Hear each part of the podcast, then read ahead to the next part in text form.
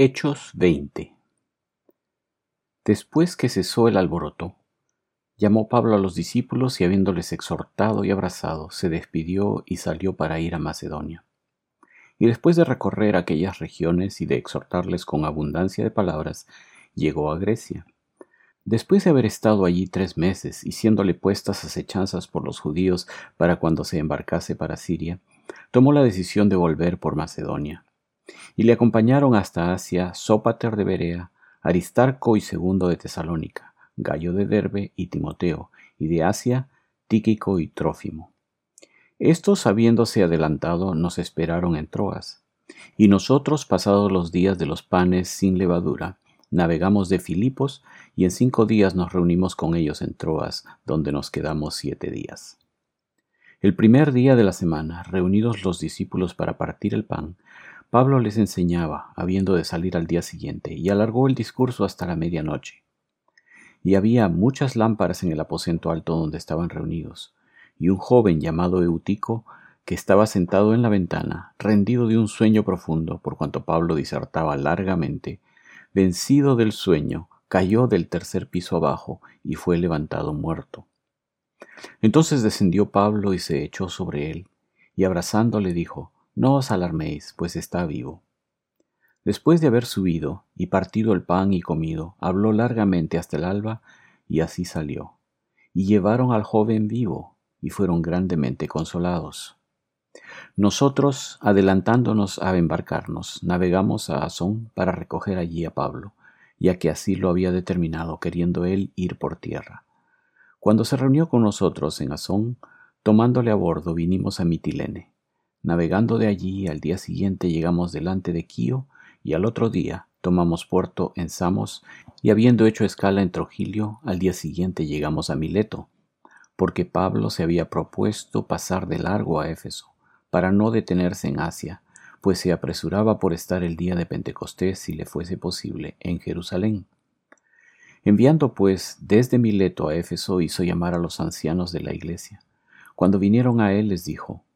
vosotros sabéis cómo me he comportado entre vosotros todo el tiempo, desde el primer día que entré en Asia, sirviendo al Señor con toda humildad y con muchas lágrimas, y pruebas que me han venido por las acechanzas de los judíos. Y como nada que fuese útil he rehuido de anunciaros y enseñaros públicamente y por las casas, testificando a judíos y a gentiles acerca del arrepentimiento para con Dios y de la fe en nuestro Señor Jesucristo. Ahora, He aquí, ligado yo en espíritu, voy a Jerusalén, sin saber lo que allá me ha de acontecer, salvo que el Espíritu Santo por todas las ciudades me da testimonio diciendo que me esperan prisiones y tribulaciones. Pero de ninguna cosa hago caso, ni estimo preciosa mi vida para mí mismo, con tal que acabe mi carrera con gozo y el ministerio que recibí del Señor Jesús para dar testimonio del Evangelio de la gracia de Dios. Y ahora, he aquí, yo sé que ninguno de todos vosotros entre quienes he pasado predicando el Evangelio de Dios verá más mi rostro.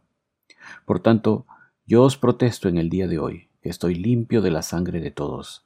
porque no he rehuido anunciaros todo el consejo de Dios. Por tanto, mirad por vosotros y por todo el rebaño en que el Espíritu Santo os ha puesto por obispos, para apacentar la iglesia del Señor, la cual él ganó por su propia sangre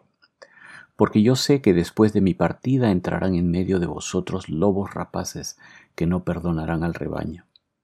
Y de vosotros mismos se levantarán hombres que hablen cosas perversas para arrastrar tras sí a los discípulos. Por tanto, velad, acordándoos que por tres años, de noche y de día, no he cesado de amonestar con lágrimas a cada uno.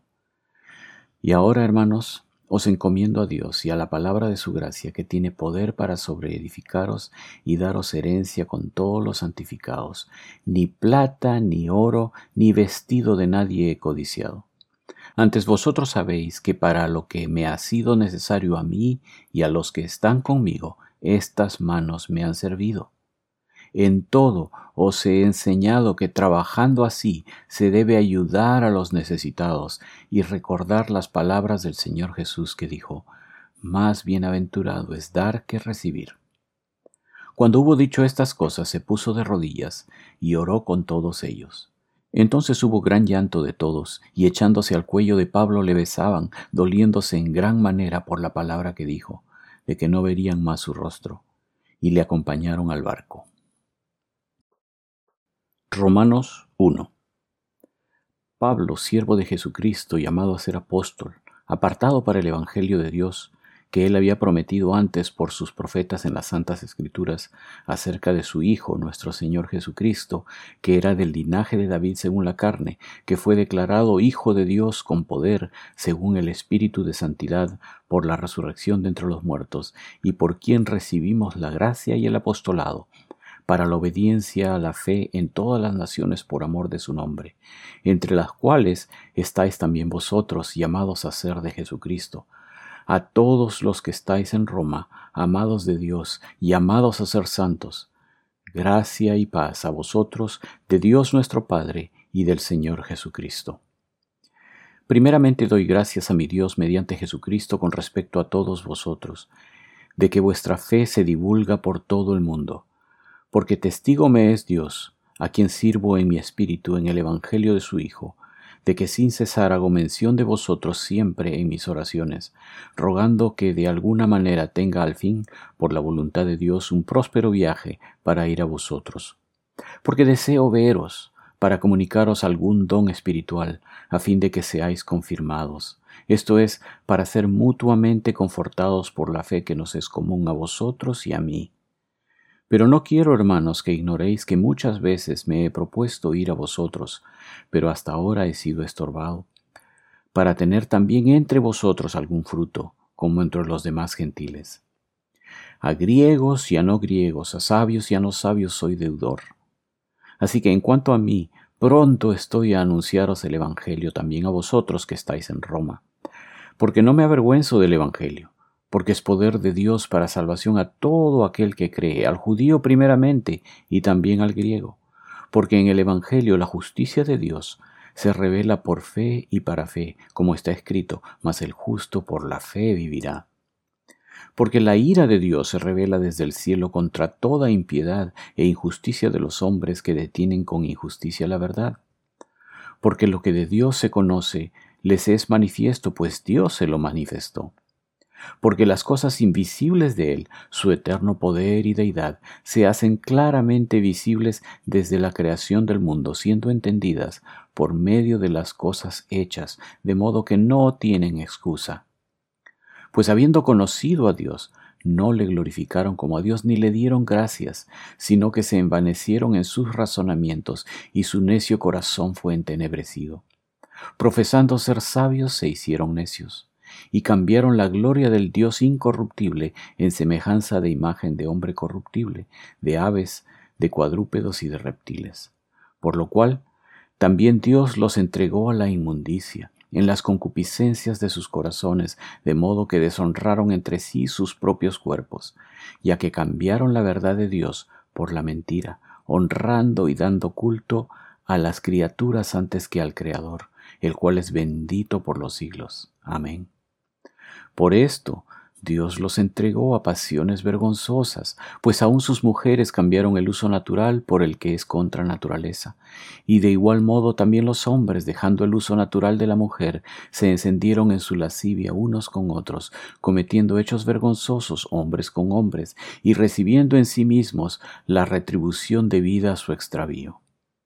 Y como ellos no aprobaron tener en cuenta a Dios, Dios los entregó a una mente reprobada, para hacer cosas que no convienen, estando atestados de toda injusticia, fornicación, perversidad, avaricia, maldad, llenos de envidia, homicidios, contiendas, engaños y malignidades murmuradores, detractores, aborrecedores de Dios, injuriosos, soberbios, altivos, inventores de males, desobedientes a los padres, necios, desleales, sin afecto natural, implacables, sin misericordia, quienes habiendo entendido el juicio de Dios, que los que practican tales cosas son dignos de muerte, no sólo las hacen, sino que también se complacen con los que las practican.